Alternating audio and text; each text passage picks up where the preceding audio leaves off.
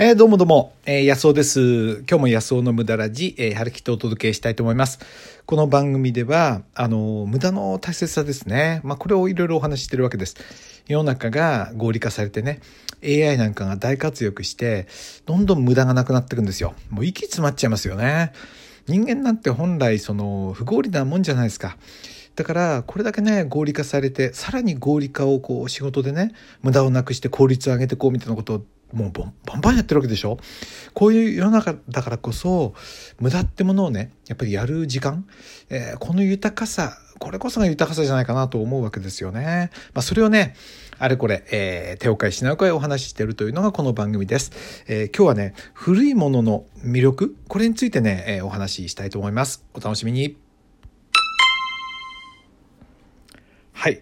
まあね、古いものが愛おしい、えー、4つの理由ってことでね、お話ししたいと思うんですけども、古いものはちょっといいですよね。うちのね、息子なんか、あのー、あれですよ、あのー、古いね、昭和チックなもんとかね、すごく興味持ってますよね。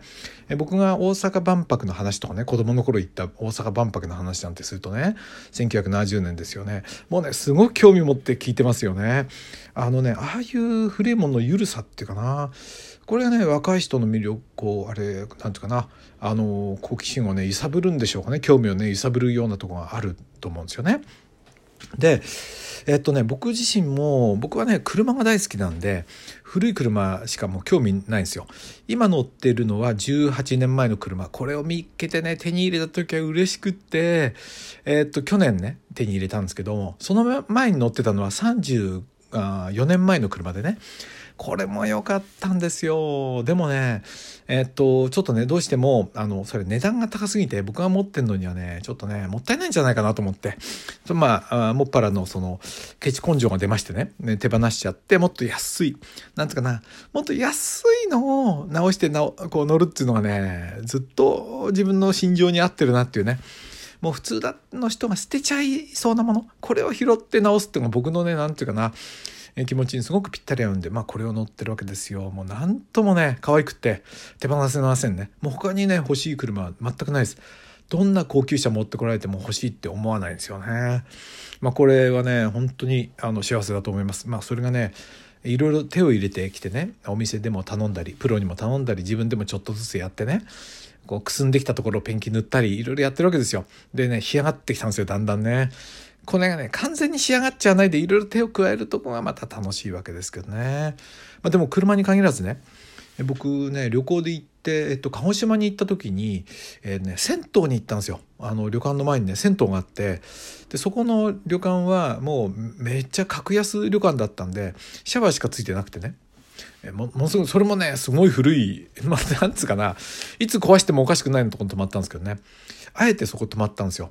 あの翌日は私をあのセミナーで呼んでくださった方がいいホテル取ってくださったんでねなんかそんなんばっかりじゃつまんないじゃないですか。なんでもうねめっちゃ格安の朽ちる寸前みたいなとこに泊まって、まあ、僕を呼んでくれた人がねあそこまで連れてくれた時本当ここ安尾さん大丈夫ですか？って言われたんですけど。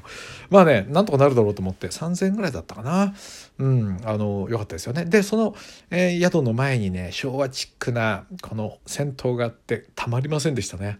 もう入ったらね昭和の演歌がゴリゴリの演歌がかかってるんですよ。もうね涙出るぐらいなんか懐かしいような感じでしたね。うんあれがね綺麗な銭湯だったら全然あんな面白さなかったんじゃないかな。それから時々ねなんとかな喫茶店に行ったりだとかあるいはねあの温泉なんかに行った時にこうブリキのおもちゃがねこうあのなんていうかなデコレーションでこうなんていうかなあの飾りで置いてあったりしません？あの僕京都のあるね喫茶店に行った時にね置いてあって京都っつっても丹後の方のね、えー、あの北の方ですよあの舞鶴とかねあっちの方の綾部とかあっちの方行った時ですねあの喫茶店に行ったらねこのレトロなねブリキのおもちゃがずらっと並んでてなんかずっとここにいたいなと思うようなねこう、えー、気分がなりましたよね。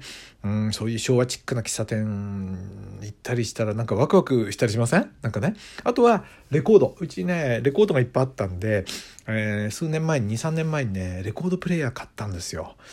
いいですね。もう、なんとも贅沢な時間ですよ、これ。あの、ね、針をレコードに落としてね、シャリシャリシャリシャリ言いながら何十年も前の音が出ると、なんていうかな、ここの溝から本当に音が出てるんだな、みたいなね。これは CD や MP3 では味えないものでね、何とも言えないですよね。でね、これをね、ちょっと考えてみたいと思うんですよ。なんでね、これが、あの、魅力的なのか、4つの理由をね、考えてみたと思うんですよね。一つは、あのね、あのどうだパワーがないってことですよ。勝とうとしてないってことですね。他と比べてあのっていうのはもうねあの現役じゃないわけですよ。実際もう時代遅れになってるようなもんなんでね。最新型のなんていうかなその商業の争い？あの売り上げをどう勝つかとかね。そういう戦いからもう降りちゃってるって感じですよね。このどうだパワーがないところがねなんとも奥ゆかしいねなんか味を出してるんだと思うんですよね。それから2つ目の理由。これはね希少性。買えないってことですよ。うっかり買えない。あのもうそれ壊しちゃったら二度と手に入らないかもしれないっていうね。このドキドキ感もありますよね。他の人は持ってないわけですよ。あの僕と同じ車ね多分まずないですからね。日本にあっても何台かみたいなね感じで。ほとんどもう廃車されて、えー、これ自動車屋さんに行ったら潰されちゃうような車なんでね。これがねいいんですよね希少性ね。うん。なんとこれねお金じゃ測れない希少性ですよ。だって僕の車なんか安いんですから。めっちゃ安いんですから。はい。で3つ目はね手間がかかるんですよ。例えば古いものってコツ動かすのにコツがいったりね。なんとかな、ちょっと壊れかけちゃったりしてね。これを直したり、テープ貼ったり、色塗ったり、なんかする面白さですよね。僕なんかの車も、もう、あの、結構ね、あの、へたってますからね。色塗んないとみっともなかったりする部分があって。でね、塗ったりすると綺麗になったりして、お化粧してやるような感じですよね。これがいいですよね。あの古いブルキのおもちゃにしても壊さないように大事にその手間がかかるってこと？この手間がかかることによって愛着が湧くしねコツが分かることによってオーナーとしてのこうなんつうかな、うん、嬉しさっていうかなオーナーであるっていうね心をね僕しかこれ持つことできないなっていう嬉しさがありますよね。で最後はねこれこそやっぱり極めつけたんですけど不完全さですよね。古いものって不完全じゃないですか。この科学が進んでない時代のものなんてね今ほど、えー、完璧じゃないんですよ。ゆるさがあるわけですよね。で人間って不完全じゃないですか。でね不完全なもんなのに完璧なものに囲まれてるとやっぱり疲れちゃいますよね。あなたの前に完璧なロボットがいて何でも教えてくれて何でも言ったらなんかつまんないと思いません？やっぱ友達はある程度抜けてた方が楽しいし なんつうかな。そう思いません？あの完璧な友達つまんないですよね。それよりは中学校時代のあのね、えー、なんつうの？突っ張りだったね。そのヤンキーだったそのなんつうかな？友達と会ったりしてお酒でも飲むのが本当に楽しかったりするじゃないですか。やっぱりね人間ってこのそういう不完全さこの緩さの安心感ね。そしてこうまあトータルで言うと壊れるかもしれない儚さみたいなもんですよね。こういうものがあるから愛着が湧くんだと思うんですよ。でもう最新型のものって何て言うかな最新型の洗濯機みたいなもんで壊れたら直して使うなんて気になんないですもんね。っていうのは何かというとものを一個一個積み上げて作り上げてないからです。今のものっていうのはアッセンブリーって言って何とかなうんとあるいはあの何て言うかなこうモジュールって言って一個一個の部品をこう電気でつないでこう線引っ張ってこうつないでっていうんじゃなくってもうねバシャって印刷したように作った配線基板みたいなものを全部なんとかロボットで組み上げたようなこう箱みたいになっててね。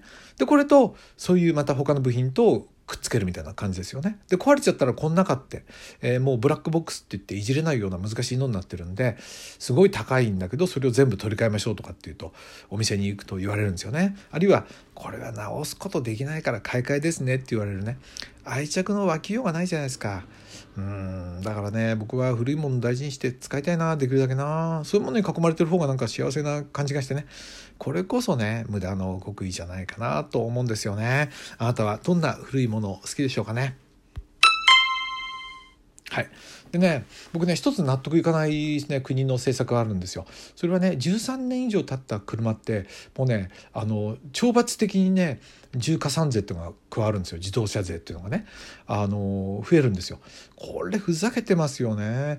どんどんその古い車なくなっちゃうようにそのねだって古いものを大切にするっていうのは絶対これね大事な僕ね日本のね価値観じゃないかなと思うんですよね。で環境にも優しいんですよ。あの新しいね電気自動車とか何かね環境にいいとかって言うけどあれ作るのにどれだけ二酸化炭素ね排出してるのか。えー、でそれを処分するためにまたねそれ10年ぐらいで取り替えちゃったりする人多いわけでこれをまた処分するのにまたどれだけエネルギー使うかちゃんとその辺の計算もしてねやっぱり古い車の方がえー、これだけねあの良くないからっていうんだったら納得できるけどそんな検証もなしにねただ古いからっつって、えー、ねあの重加算税もらうのはこれ納得できないですよね。でガソリンとかをうんと食うんだったらすでにねガソリン税とかで揮発油税めっちゃ払ってるわけですから燃費悪い車はもうねペナルティ払ってるわけですよね。いやー納得できない。こういうものをねちょっと変える人に、えー、選挙出てほしいな。はい。まあそれがね僕が最後に言いたいことですけどその古いものを大切にしないような国ってねろくなことになんない気がしますよね。うん。あ建物もねちょっと古いのいいですよね。緩くてね。うん。はい、えー、こんなこと言ってるとなんか昭和チックな喫茶店でも行ってみたいなと思っちゃいますよね。